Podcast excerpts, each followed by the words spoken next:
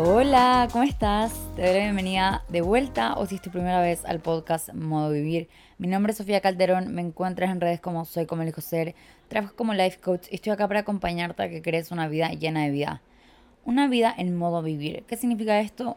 Esa vida en la que dices, ¿sabes qué? Qué rico que soy yo, qué rico la vida que estoy viviendo, estoy orgullosa de mí, de las elecciones que estoy tomando. Una vida en la que no vives solo en tu mente de como lo que puede ser a bien o a mal, sino de que estás en el presente, disfrutando el momento que estás viviendo. En el episodio ya vamos a hablar de un tema que a mí me ha cambiado la vida y que es a lo que me estoy dedicando este último tiempo, que tiene que ver con el perfeccionismo. Estoy acá para acompañarte a que uses el perfeccionismo a tu favor. Y antes de que digas, ¿eh? ¿Qué estás hablando? Como que esto no me suena. Sé que no suena y cuando yo empecé a aprender de eso al principio dije, ¿qué es esto? Pero es porque hemos llevado una idea por tanto tiempo de que el perfeccionismo es lo peor que te puede pasar y que me estoy recuperando de ser perfeccionista y que out el perfeccionismo, que escuchar algo distinto puede hacer un poco de ruido. Pero dame un minuto para poder explayarme y contarte cómo este episodio, que va dedicado para todas las personas que empezamos muchas cosas y las dejamos botadas, para toda persona que cree que no es constante, este es tu episodio. Y aquí va. Básicamente el perfeccionismo no es lo que nos han dicho siempre. No tiene que ver con que, uff, quiero que todo sea perfecto, como lógicamente sé que no todo puede ser perfecto, pero dentro mío igual me decepciona cuando las cosas no lo son y hay distintos tipos de perfeccionismo. Está el clásico perfeccionista, el intenso, el perfeccionista parisino, que es el que va a las personas, el perfeccionismo que va, que es el Messi, que es el desorganizado, que somos estas personas que empiezan mucho pero dejan, terminan poco, y los procrastinadores, perfeccionistas procrastinadores. Si quieres saber qué tipo eres tú, abajo te dejo el link para la masterclass gratuita de productividad consciente, que es una introducción a lo que va a ser el curso de productividad consciente para perfeccionistas, así que la información te la dejo acá abajito. Pero este episodio va dedicado para las personas que lo voy a describir y tú me dices si suena como tú o no suena como tú. Eres una persona ambiciosa, sabes que tienes un gran potencial. Y vienen muchas ideas a ti. Y hay muchas cosas que quieres probar. Y también probablemente seas una persona multipasional, como que hay muchas cosas que te gustan. En tus fortalezas está ser esta generadora de ideas, o sea, tienes un montón de cosas que quieres probar, ideas que quieres intentar. Y empezar no es lo más difícil, sino el hecho de continuar.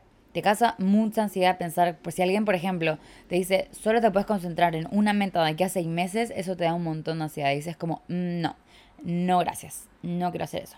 Y está perfecto porque no se trata de encajar en un molde, sino de usar tus fortalezas a tu favor. Entonces, ¿cuáles son esas fortalezas que tú tienes? Todas esas pasiones, todas esas ideas, todo ese potencial gigante y esas ganas de alcanzar ese ideal, eso lo podemos usar como motor. Pero ¿qué pasa? Que a veces, si no tenemos esta información y si no lo hemos trabajado, entonces se usa de forma mal adaptativa. ¿Qué significa esto? Que no lo uso a mi favor. Y, por ejemplo, el perfeccionismo, que ya vamos a hacer un episodio de esto, no es el problema, sino que el problema es que usamos el castigo como respuesta. ¿Qué significa esto? Que el problema no es que tú quieras que las cosas sean perfectas, el problema es que cuando las cosas no son perfectas te castigas a ti mismo en vez de, no sé, tomar responsabilidad, en vez de la disciplina, que la disciplina no tiene nada que ver con el castigo. Como la diferencia acá, un, mini, una mini masterclass, la diferencia entre disciplina y castigo, tiene que ver con que la disciplina lo que busca es estructura. Lo que busca es, en vez de sacarte, o sea, es transformar patrones y cambiar hábitos, pero enfocado en lo positivo. Reforzar comportamientos positivos. A diferencia del castigo, cuando te estás castigando, el castigo no es disciplina. Y siento que acá es una distinción importante porque muchas veces la gente le tiene rechazo al tema de la disciplina porque cree que es algo como, ah, como disciplina y como que tipo siempre incluye sacrificio y sufrimiento y como que no tiene por qué ser así. Disciplina tiene que ver con estructura y no es lo mismo que castigo y acá por eso es importante adentrarte en tus propias definiciones y ver cómo lo estás llevando para ver, a ver, cómo me estoy tratando y será que cada vez que me equivoco estoy respondiendo con castigo, porque ahí está el perfeccionismo mal adaptativo y eso es lo que nos tira para hacia abajo. Y yo creo que eso es a lo que se refiere toda la gente cuando te dicen deja de ser perfeccionista. Es más que deja de ser perfeccionista es sacar el castigo de tu vida y que entre la compasión y que entre la responsabilidad y que en vez de enfocarme de por qué soy así o como culparme, enfocarme en hacerme cargo de las soluciones, que es muy distinto. Uno viene del miedo, es muy distinto moverme desde el miedo a moverme desde el amor hacia mí misma, a moverme desde las posibilidades, a moverme desde mi, mi ambición, a moverme desde saber que yo tengo las riendas de mi vida, del empoderamiento. Entonces, si esto te resuena, también hay una característica que a mí cuando la leí fue como, ¡ay, sí, esto soy muy yo! Que las personas que somos messy perfectionists, o sea, que dejamos, a nosotros no nos cuesta empezar, pero dejamos todo botado, nos cuesta aceptar que no podemos hacer todo al mismo tiempo. Tipo, en tu mente es como obvio que puedo empezar 100 hobbies al mismo tiempo. Obvio que puedo empezar todos estos hobbies. Sí, total. Me voy a empezar a correr, voy a empezar a levantar pesas, voy a empezar a comer sano, voy a empezar a quiero hacer tenis, quiero me gusta la moda, quiero, o sea, 80 cosas. Y la verdad es que de que se puede hacer todo, se puede hacer todo, pero todo al mismo tiempo es cuando va el problema. Porque la cosa que se nos hace difícil y que va a ser la clave para que uses tu perfeccionismo a tu favor es el enfoque. Es el enfoque. Es que tienes toda esta energía, todas estas ideas, pero si es que no la enfocas, entonces no vas a permitir que crezcan. Y el autosabotaje que cometemos las personas que somos messy perfectionists, perfeccionistas desorganizadas, es que no nos permitimos florecer porque estás constantemente volviendo a empezar, porque el proceso no fue suficientemente perfecto para ti como lo que tenías en tu mente, entonces dices, mm, no, no cuenta, ok, empiezo otra vez, y empiezo otra vez y empiezo otra vez. Personalmente también tengo algo que no lo mencionan en los libros que he estudiado, pero es algo que yo he vivido y que te lo voy a compartir porque quizás también te identifica. Yo de todo la, el análisis que me he hecho a mí misma, porque claro, trabajar como coach requiere mucho análisis de mí misma para poder en cada sesión salirme del ego, salirme de mí y poder crear ese espacio seguro para ti que no incluya mis proyecciones, algo que yo he identificado es que a mí me encantan los comienzos también porque en los comienzos hay mucha más compasión. Porque en los comienzos me puedo decir, ay, estoy recién empezando, no pasa nada si me equivoco. En cambio, cuando voy avanzando en el proceso, la exigencia empieza a aumentar y empiezo a tener más expectativas porque es como, uff, ya llevas tanto tiempo haciendo esto, deberías. Y empieza el debería, debería poder hacer eso, debería no sé qué. No, no, no, mm, tú no deberías nada. Tú eliges, tú puedes, tú quieres. Recuerda, este lenguaje es muy, muy importante. Entonces, con calma. También el otro día me pasó, le estaba contando por Instagram que empecé mi running era. ¿Qué significa esto? Que empecé a correr. Ya llevo como tres meses corriendo constantemente y ha sido una lucha mental muy grande de sacarme esta etiqueta de que yo no corro, no soy una corredora, porque al final esa se vuelve una excusa para autosabotear mi progreso y no voy a hacerlo, porque este año es el año de florecer, es el año de permitirme ver ese progreso de todo como lo que todo lo que he estado regando y como cosechar los frutos de mi trabajo. Ese es ese año, lo tengo muy muy claro. Que me pasa algo que me cuenta que cuando corría, si estaba corriendo lento según lo que yo creía o si no estaba rindiendo como yo creía, siempre mi mente estaba creando excusas para justificar en caso de que alguien me preguntara. Como, uy, ¿por qué corres tan lento? Nunca nadie en mi vida me ha preguntado eso, pero como que si yo decía, bueno, si alguien me preguntara diría, no, es que no dormí tan bien, no es que no sé qué, y buscaba siempre formas de justificar cuando mi rendimiento no era exactamente como yo pensaba, como yo esperaba. Pero nadie más esperaba eso de mí tampoco, como, da igual. Entonces, ahí me di cuenta que esa es la voz de la autoexigencia y en vez de escuchar y dar el micrófono a esa voz, lo que he hecho ha sido reconocerla, pero como sé que no soy los pensamientos que viven o sea, que pasan por mi mente, lo que hago es la reconozco, pero la dejo ir. Ok, te veo, pero no gracias. Porque con lo que sí conecto es con reconocer y celebrar más que el hecho de los resultados que estoy teniendo, que claro, estoy viendo ese progreso, tiene que ver con el hecho de estar en ese momento y disfrutar el proceso y gozármela. Para mí, de lo más importante de la productividad consciente es que crees una estrategia sostenible y una estrategia sostenible es una estrategia auténtica y una estrategia auténtica te la gozas. ¿Y aquí voy con esto? Por ejemplo, algo que yo decidí que quería hacer era levantarme más temprano. Y me pasaba antes que me costaba. Me costaba levantarme temprano y sentía que no estaba siendo constante. Y acá también, cuando vamos al tema de la constancia, quiero que te preguntes qué es lo que tú definiste que es constancia y bajo qué como expectativas y reglas lo estás haciendo. Porque si tú crees que ser para ser constante, para tú decir soy una persona constante, tengo que hacer algo, no sé, por ejemplo, me tengo que levantar temprano, mínimo todos los días me tengo que levantar a cinco y media. Y si un día no lo hice, entonces ya no soy constante. ¿Eso es realmente no ser constante? ¿Cuál es esa definición que elegiste que era la constancia para ti? ¿Y qué es lo que el condicionamiento que pusiste? ¿Qué es lo que se requiere para que tú te puedas decir, sabes que soy una persona constante? Y esa constancia la uso a mi favor. Porque ¿qué pasa? Que si constantemente, por ejemplo, constantemente has procrastinado, constantemente has dicho, luego lo hago, luego lo hago, o constantemente has dejado botados los proyectos, entonces sí ha sido constante. Entonces muchas veces el problema no es la constancia, es hacia dónde llevamos la constancia, es el enfoque. Y volvemos a lo mismo. Lo mejor que puede hacer una persona que tiene todas estas ideas y que es una perfeccionista desorganizado es enfocar su energía. Enfocar tu energía no significa concentrarme en una meta por los siguientes seis meses, porque sé que eso te da ansiedad y sé que vas a decir como, no, no puedo hacer eso porque soy multipasional, porque hay muchas cosas que me gustan, porque tengo muchas ideas, porque quiero hacer un montón de cosas, pero siento que no tengo tiempo para todo y me frustra. Te entiendo. I've been there. No te preocupes, estamos acá para acompañarnos para usar tus fortalezas, de que te adaptas bien, de que tienes un montón de ideas, de que eres una persona entusiasta, de que disfrutas el comienzo y que te emociona, te emociona planificar, te emociona comprarte, por ejemplo, no sé, empiezo mi running era y me emociona comprarme las zapatillas de correr y comprarme todas estas cosas e invertir en mí, pero luego, ¿qué pasa? Que lo dejo a la mitad.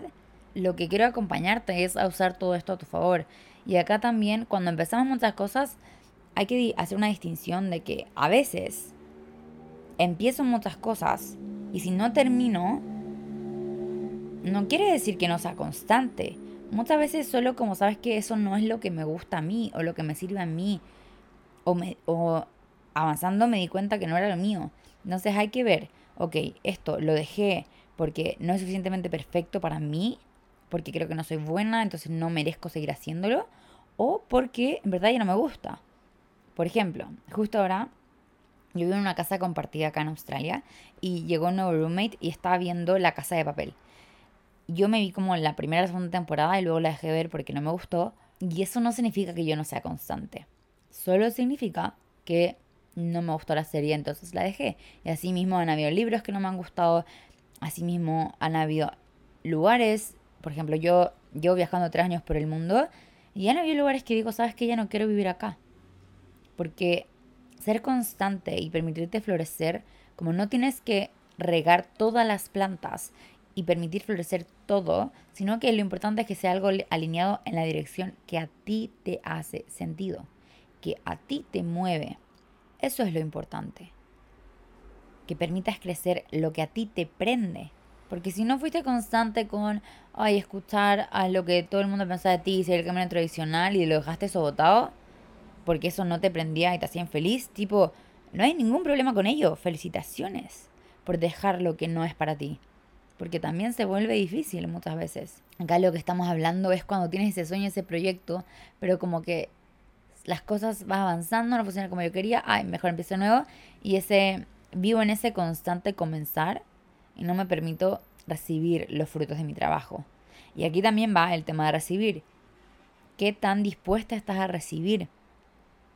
¿Qué crees que necesitas para poder recibir? ¿Cuáles son los requirements, los condicionamientos, las condiciones que te pusiste a ti misma de cuando tenga esto voy a poder hacer esto? ¿Qué es eso? El otro día hice ese ejercicio, escribí en una hoja en blanco todo lo que yo me había condicionado, como había dicho, cuando sea de esta forma voy a poder hacer esto, cuando no sé qué, esto. Y a ver, empezar a cuestionar todo, a transformar esas creencias. Eso también lo vemos en el curso te enseño a transformar tus creencias, porque al final lo que tú crees lo creas. Entonces, si yo creo que tengo, por ejemplo, en la vida siempre que elegir. Hoy día fui a un club de lectura y estábamos hablando sobre relaciones amorosas. Y no sé por qué salió el tema del el matrimonio. y una de las chicas decía como, no, es que yo encuentro como absurdo la idea de un matrimonio, que gastes tanta plata en toda esta gente que ni conoces. Ella decía que prefería mil veces más gastárselo en una luna de miel. Y otras personas decían, sí, no, no sé. Y a mí lo que yo pasaba por mi mente era, ¿por qué tienes que elegir? ¿Por qué tienes que elegir? ¿Por qué no puedes tener el matrimonio de tus sueños y también la luna de miel de tus sueños? Y claro, cuando estamos en un mindset de carencia, es que pensamos que es lo uno o lo otro. Pero, ¿qué pasa si lo pudieras tener todo? Y ahora cuando te estoy diciendo esto, quiero que escuches los pensamientos que llegan a tu mente. No porque no tengo tanto dinero, no porque... Pero ¿qué pasa si eso no fuera un problema? Porque si vivimos bajo la condición de que tenemos que todo el tiempo es lo uno o lo otro, entonces no me estoy prometiendo realmente recibir. ¿Qué pasa si elijo la boda de mis sueños y la luna de miel de mis sueños? ¿Qué pasa si no tengo que sacrificar para poder recibir lo que yo quiero. Y esto para mí tiene mucho que ver con un mindset de facilidad. algo que yo llevo implementando un par de años y que viajando lo he visto, ha sido muy maravilloso cómo se ha mostrado. La vida me da constantes regalos. Hoy día, chiques, o sea, en este momento fue un regalo, pero yo dije, ya, esto, no hay una señal más grande que esto. ¿Qué pasó? Que estoy en mi casa grabando el podcast y hoy día voy a trabajar a un restaurante donde estoy haciendo un part-time y también quería ir al gimnasio. Entonces, viendo mis tiempos, dije como, uff, como que no me alcanza tanto el tiempo para grabar el podcast. Dije, uy, hoy día entraba a las cinco y media de la tarde. Entonces dije, si entrara a las 6, sería muy alineado como que alcanzaría a hacer todo lo que quiero hacer. Pero bueno. Entonces dije, ya no importa grabar un episodio más cortito, pero lo grabo igual. Porque aquí estoy, para ser constante. ¿Y qué pasó? tengo ese pensamiento y un minuto después me llamó mi jefe y me dice, hey Sofi, ¿puedes venir a las 6 en vez de las cinco y media? Y yo, sí, hermoso, perfecto. Fue literal, pero alineadísimo. dije, qué lindo. O sea, si esta no es una señal de que es momento de grabar el podcast ahora, no sé qué es. No sé qué es. Y entonces se volvió fácil. Otras cosas que se han hecho fáciles, encontrar casa. Todo el mundo acá en Australia está diciendo, yo vivo en Bondi, que es uno de los barrios más cotizados de Sydney, y la gente siempre me decía, es muy difícil encontrar casa. Pero yo dije, esa es tu realidad, no va a ser la mía. Y para mí ha sido facilísimo, facilísimo. He vivido en dos casas que me encantan, lo he pasado muy bien, he conocido gente increíble, y todo porque así lo he elegido. Y así mismo es que este año también he elegido florecer. Entonces, en este elegir florecer, el último episodio fue muy, es muy loco porque mientras ustedes escuchen estos episodios van a ir viendo cómo algunos proyectos van floreciendo. Tenemos esta evidencia. Entonces, el último episodio que les grabé fue un episodio que grabé el día que en el Morning Soul Club, que es un club que creé acá en Australia, donde meditamos, nos metemos al mar y luego vamos por cafecito, y lo creé con la intención de conocer gente nueva, que me expanda y crear espacios como wholesome, como de wellness, que sean accesibles para todos y que al final, como crear una vida más divertida en conjunto. Y bueno, el punto de esto es que en el último episodio te conté que habíamos sido 23 personas. Esta última semana fuimos 40. Y yo ya estoy alucinando con la cantidad que vamos a hacer ahora. Y no se trata solo de cantidad, sino de como, qué lindo es que cuando tú sigues showing up, sigues como regando la plantita de lo que quieres, de lo que quieres que crezca. Entonces va creciendo. Y una analogía que me gusta mucho de algo que pasa cuando no honramos nuestro perfeccionismo desorganizado y tenemos un perfeccionismo mal adaptativo, una de las cosas es, imagínate, está oscuro y plantaste, o sea, tiraste mil semillas y estás regando a oscuras. Como no estás dando dirección, estás tomando acción, pero está para todos lados, entonces no sabes qué va a crecer. Y quizás nada crezca porque le estás tirando el agua a donde no es, donde no había ninguna semilla. Entonces tu superpoder y la clave para que uses tu perfeccionismo a tu favor tiene que ver con el enfoque. ¿Y cómo me enfoco? Te podrás preguntar. Una de las cosas que más te puede ayudar es conectar con tu por qué. ¿Por qué hago lo que hago? Porque así tengo claridad de cuál es la dirección hacia la que me quiero mover. ¿Por qué hago lo que hago? Para mí esto, una sesión de journaling te puede traer mucha claridad. Tengo una guía que se llama La Guía, que es un ebook corto, preciso, con ejercicios, con preguntas como ideales, simples, para que tú conectes con tus respuestas. ¿Qué pasa aquí también? Que como muchas veces queremos que todo sea perfecto, entonces digo, ok, tengo que responder estas preguntas y tengo que hacerlo perfecto y si no tengo como quizás exigirte que tus respuestas tengan que verse de cierta forma, no. Para mí, cuando hago una sesión de claridad conmigo, yo hago journaling constantemente, entonces todas las semanas tengo una sesión conmigo de reflexión, de planificación y cada cierto tiempo hago sesiones de claridad. Las sesiones de claridad son sesiones en las que hago una revisión de dónde estoy en mi vida en general y cómo, por qué estoy haciendo lo que estoy haciendo. Porque muchas veces el problema no eres tú. O sea, de hecho, nunca el problema. No se trata que el problema eres tú, sino que el problema es que no te estás permitiendo ser tú. Porque cuando eres tú, la vida se siente liviana y todo lo que es para ti te, te encuentra. Porque sacas esas barreras de los debería entonces, ¿qué pasa? Que cuando conectas con tu porqué real de tu corazón, de por qué quiero esto, qué es lo que quiero, hacia dónde me quiero mover, y a veces las respuestas no son tan claras y está perfecto, ahí es cuando se vuelve más fácil enfocarte. Entonces, a mí me pasaba que, por ejemplo, era como, hoy quiero crear este curso, quiero hacer esto. Venía una idea y era, ya, voy a hacer un landing para este curso, voy a hacer esto, no sé qué. Pero las cosas no florecían porque nunca me había dado el espacio de realmente conectar con el por qué. Entonces, para ese enfoque, ok, ¿por qué quiero lo que quiero? Y cómo esto se alinea conmigo, cómo se alinea con mis virtudes, cómo se alinea con mis prioridades, cómo se alinea con mis valores. Esto también lo vemos en la primera semana del curso de productividad consciente, que tiene que ver con autoconocimiento y con tus valores, qué es lo que tú valoras en tu vida. Porque, por ejemplo, te cuento, para mí yo valoro mucho la libertad, valoro la calma, la paz y valoro la pasión yo quiero una vida emocionante, quiero una vida en la que diga qué rico levantarme en la mañana. O sea, por ejemplo, hoy día me levanté a las 5 de la mañana y me costó. Me costó, pero igual me levanté como, uy, qué rico levantarme porque tenía un planazo que me iba a contar con un amigo ver el amanecer. ¿Pudimos ver el amanecer? No, nos llovió todo, pero no importa. No importa, porque lo pasé increíble igualmente. Luego me fui a este club de lectura y lo pasé muy bien. Y para mí esa es mi definición de vida emocionante. Una vida en la que organizo planes que me gustan, en la que me levanto y digo como, uy, qué rico vivir un día más en mi vida. Y para ti puede verse distinto. Y no se trata de que haya un mejor y peor, sino de que, ok, ¿qué es lo que es importante para ti?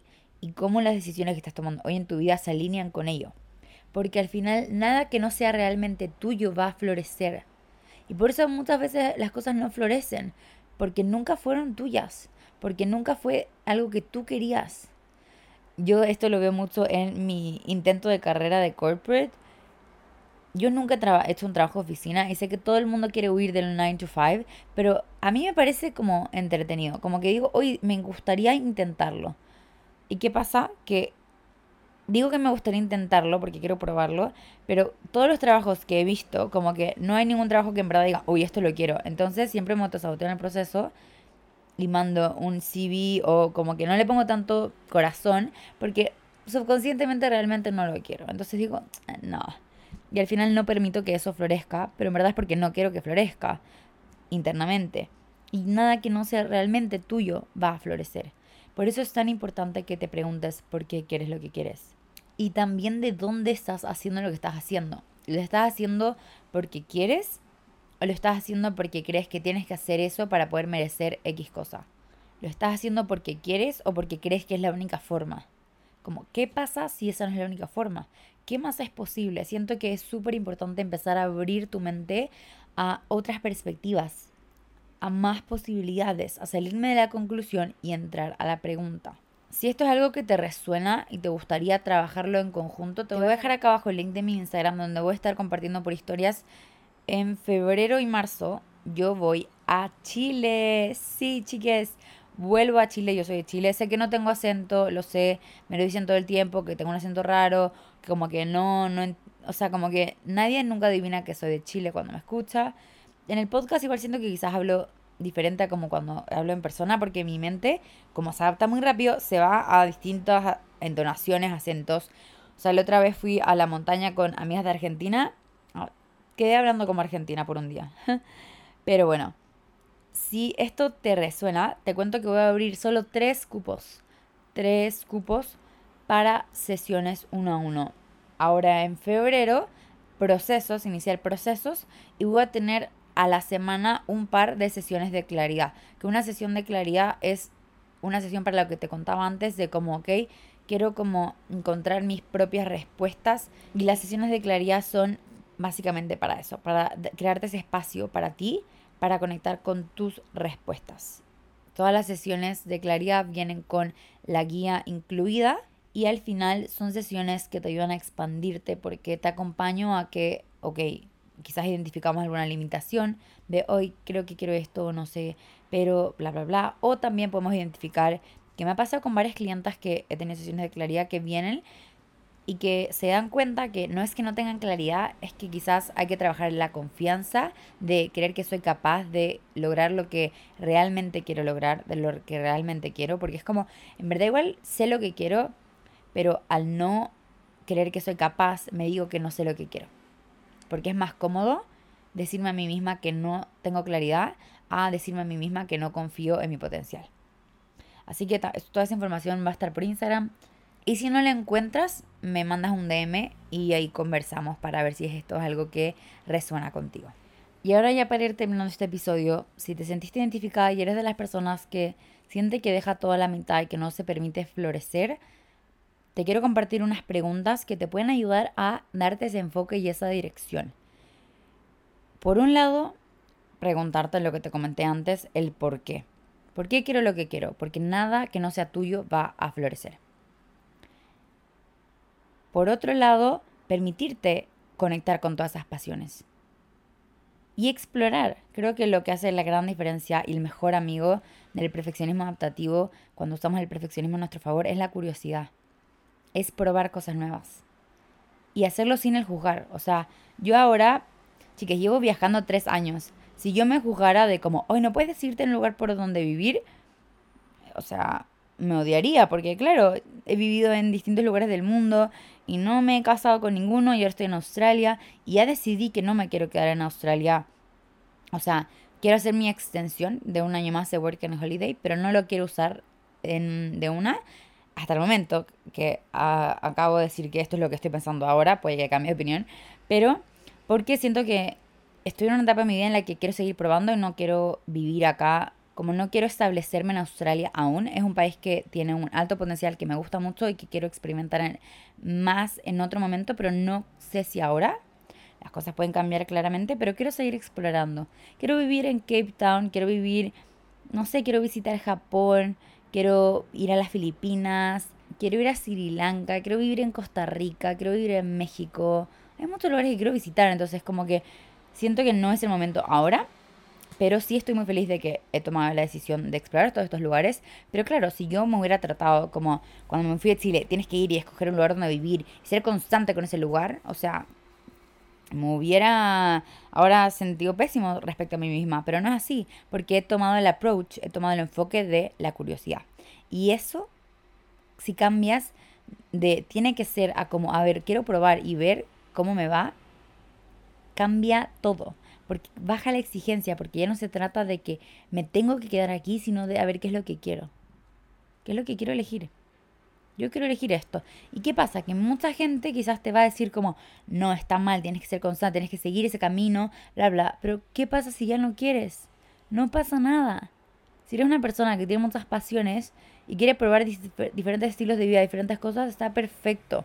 Pero recuerda identificar, estoy comenzando de nuevo porque quiero, porque tengo miedo de ver florecer o de que siento que las cosas no están funcionando exactamente como yo quería o que me da miedo que no funcionen como yo quiero, entonces prefiero no darme el espacio de hacer ese trabajo para ver si florece o no, porque ¿qué pasa si no? Y ese fracaso me lo tomo personal y creo que al final el problema soy yo. Esa diferencia es importante. Sé que fue harta información, pero vuelve a escuchar esta parte de nuevo, porque en verdad es muy importante que te des cuenta, ¿esto es autosabotaje o es que en verdad solo no lo quiero? Que también está bien también está bien. No hay una forma exacta de moverte. Y para mí lo más importante es que no te dejes votada a ti. Si dejas para este episodio es para quien deja las cosas a la mitad. Lo importante es que a ti no te dejes a la mitad. Que no te dejes votada a ti, que no te pierdas de ti. Y a veces por querer encajar en la definición de otro de éxito, de constancia, de lo que debería, nos dejamos votadas a nosotras mismas. Y ese es un problema. No el hecho de que intentaste, no sé, patinaje artístico, te compraste los patines y luego no te gustó. O de que querías intentar correr, te compraste los running shoes y luego al mes dijiste, sabes que ya no me gusta. Por eso es tan importante el por qué. De hecho, te cuento, cuando yo empecé a correr, yo me demoré como dos meses en comprarme nuevos zapatos de correr. Porque dije, quiero observarme, a ver qué tanto me gusta esto, qué tan comprometida estoy con esto, qué tanto se siente alineado esto para mí. Y quiero realmente observar el porqué de lo que estoy haciendo. ¿Estoy haciendo esto porque todo el mundo está corriendo? Porque creo que es lo trendy o como que se ve cool, o porque en verdad yo quiero hacerlo. Y yo me di cuenta que personalmente yo entré en mi running era no por las mismas razones que otra gente está corriendo. De hecho, cuando voy a, yo voy a tres clubes de correr a la semana, cuando voy a los clubes de correr, escucho gente que esté como, sí, estoy haciendo esto porque voy a correr mi maratón, no sé qué. Yo no lo hago por eso. Yo lo hago porque donde yo vivo hay muchos clubes de correr y son espacios sociales para conocer gente nueva y a mí me gusta eso. Me gusta conocer gente nueva, lo paso bien, me ayuda a tener un plan divertido en la mañana y me ayuda también a mejorar mi cardio, que es algo en lo que estoy trabajando. Así que es como lo que a mí me sirve y es mi por qué. Y por lo mismo me di ese tiempo porque me conozco, que a veces me emociono muy rápido y invierto rápidamente en hacer muchas cosas. Y dije, ok, me va a tomar un tiempo, voy y uso esto a mi favor. Me voy a tomar un tiempo para pensarlo y cuando ya em, me vi que, ¿sabes qué? Estoy disfrutando esto un montón, lo paso muy bien. O sea, los clubes de correr, lo mucho que me la gozo los sábados es mi favorito que se llama Croissant Running Club, donde corremos 5 kilómetros y luego nos vamos por un croissant, lo paso también. También. Y después de darme cuenta que era algo constante, que me estaba encantando, dije, ¿sabes qué? Voy a invertir en unas buenas zapatillas de correr porque quiero. Porque también invertir en ti es mostrarte que confías en tu potencial, que estás como intencionando ese camino, esa dirección. Y siento que algo que se nos olvida muchas veces es que una inversión es algo que siempre se devuelve. Entonces, por ejemplo, mis zapatillas de running no es solo, no es que alguien me quitó mi dinero y que me gasté 200 dólares o bueno, lo que sea, ni me acuerdo cuánto me costaron, lo que sea que costaron, como que alguien me lo quitó, sino que es el hecho de que esas zapatillas me están regalando tantos momentos hermosos en mi proceso. Y así mismo lo hacen cuando inviertes en ti, en un curso, en un libro, en unas vacaciones, en una prenda de vestir. No te está dando solo, no es que está que como que hoy estoy gastando mi plata, mi dinero. No, estás invirtiendo. Y se te devuelve multiplicado. Por ejemplo, ahora tengo puesta una polera, le decimos nosotros, una t-shirt que me encanta. Es naranja, es preciosa. Y la compré y no es que, uy, me gasté 20 dólares en una polera. Es invertí 20 dólares en una prenda de vestir que me hace sentir poderosa y que cada vez que la pongo me siento como que puedo lograrlo todo y me, me hace muy feliz. Como va mucho más allá de eso.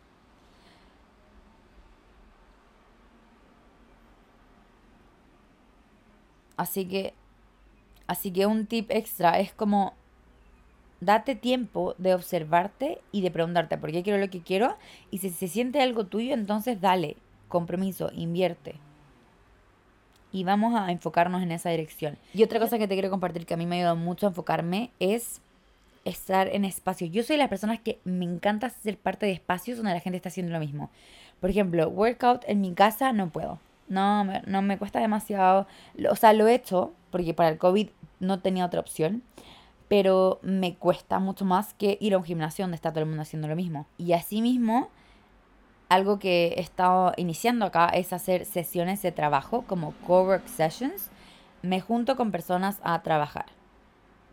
Y ha sido épico. Ayer tuvimos, ayer fue, sí, ayer tuvimos una, éramos seis, nos juntamos en un café, cada uno hacíamos cinco minutos, cinco minutos, 50 minutos de trabajo y 10 minutos de break y cada uno decía qué es lo que quiere lograr en esos 50 minutos y era extremadamente productivo. O sea, lo pasamos muy bien, fue divertido, estamos en un cafecito y todo el mundo está trabajando, entonces como que te da ese ambiente. Así que también algo que a mí me ayudó mucho a florecer es reconocer mi entorno. Porque, por ejemplo, si una flor no florece, no se trata solo de es culpa de la flor, es, a ver, la, estoy, la estás regando y está dando sol. Entonces te hago la pregunta, ¿te estás regando? ¿Te estás dando agüita? ¿Te estás dando energía? ¿Te estás dando luz? ¿Estás en un espacio que te permite florecer? Y si la respuesta es no, entonces es hora de moverte. Y si tu mente va, ay, es que eso no existe donde yo vivo, créalo. ¿No existe? Créalo. Listo. Háblale a una amiga que diga, oye, juntémonos. Hoy día vi un TikTok que decía como que una chica se juntaba con sus amigas a tener business dinners, que era tipo cenas en las que se juntaban a hablar de sus objetivos. Me parece espectacular. Como, eso es muy posible. Busca una amiga que quiera hacer eso. No está, bueno, pídele a la vida que te traiga una amiga así. Sé parte de cursos donde se hablan de tus objetivos. Si no tienes un espacio, o sea, el curso de productividad consciente para perfeccionistas, hablamos de esto. Todo el tiempo. Así que, si es que no tienes un espacio, bueno, ahí tienes otro espacio. Sé parte de comunidades online. Hay un montón de espacios y oportunidades y es momento de aprovecharlos, de usar todas estas herramientas a nuestro favor. Y ahora ya sí, para cerrar este episodio, te dejé bastantes preguntas antes, pero nunca, va de más unas extra. Así que si tú eres de las personas que deja todo a la mitad, aquí van unas preguntas para ti. ¿En qué has sido constante en tu vida? Porque vamos a borrar esa idea de que no eres constante. Esa excusa de yo no soy constante, tipo, si constantemente no has sido constante, eso igual es constancia. Así que no vengamos con cosas. ¿En qué eh, actualmente estás siendo constante en tu vida? Y luego, ¿en qué quieres ser constante en tu vida? Y vamos a hacernos la pregunta, ¿qué sistema, qué entorno me va a ayudar a hacer eso realidad? ¿Qué es lo que se requiere de ti? ¿Qué necesitas? ¿A quién le puedes pedir ayuda? ¿En qué lugar puedes invertir en ti? ¿Qué cambio puedes hacer? Y cuando tengas esas respuestas, empezar a crear un plan de acción.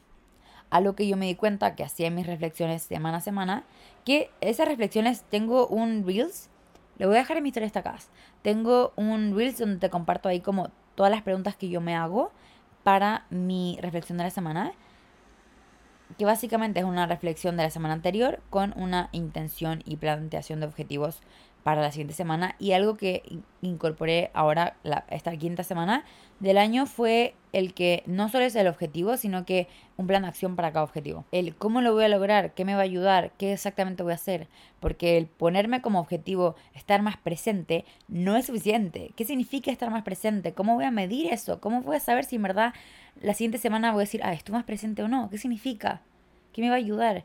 Y para mí, por ejemplo, eso eh, tiene que ver, no sé, con meditar, con pasar tiempo con gente que quiero, con pasar tiempo sola, con estar tiempo sin fuera de mi teléfono. Y eso se ve con tener citas conmigo. Y como que así se desarrolla. Así que te invito a hacer eso.